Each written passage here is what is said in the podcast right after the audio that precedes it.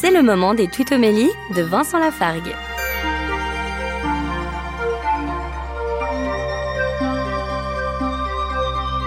Dans le psaume 139 ou 138, suivant nos Bibles, il y a cette étonnante affirmation, verset 14, Je reconnais devant toi l'être étonnant que je suis.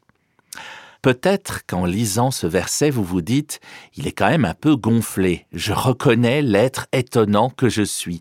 Et pourtant, nous avons été créés à l'image de Dieu, et donc il s'agit de reconnaître les êtres étonnants que nous sommes, faits à son image. N'ayons jamais honte de notre corps, de notre être, il est à l'image de Dieu.